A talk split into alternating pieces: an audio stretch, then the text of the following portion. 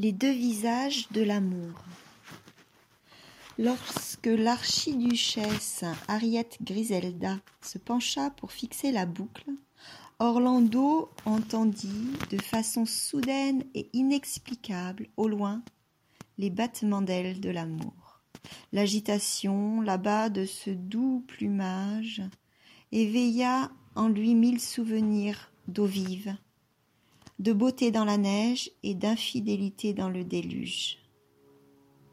Et le bruit se rapprocha, et il rougit et trembla, et il fut ému comme il avait pensé ne plus jamais l'être.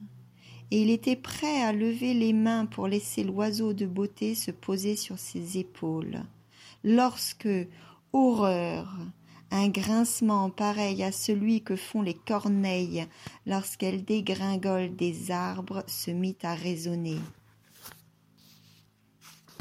L'air paraissait assombri par de grossières ailes noires, des voix croassèrent, des bouts de paille, des brindilles et des plumes tombèrent, et voilà que s'abattit sur ses épaules le plus lourd et le plus répugnant des oiseaux à savoir le vautour.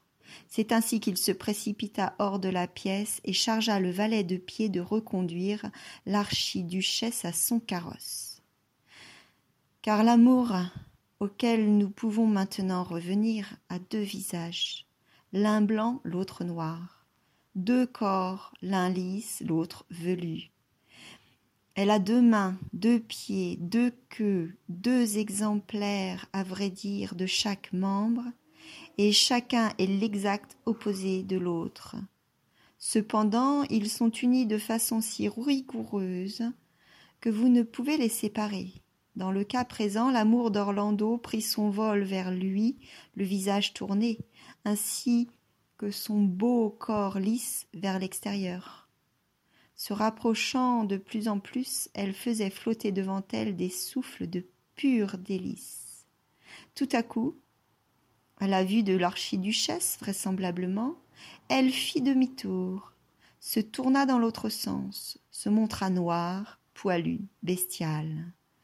Et ce fut luxure le vautour, non point amour l'oiseau de paradis, qui se posa dans un bruit d'ailes répugnant et dégoûtant, sur ses épaules.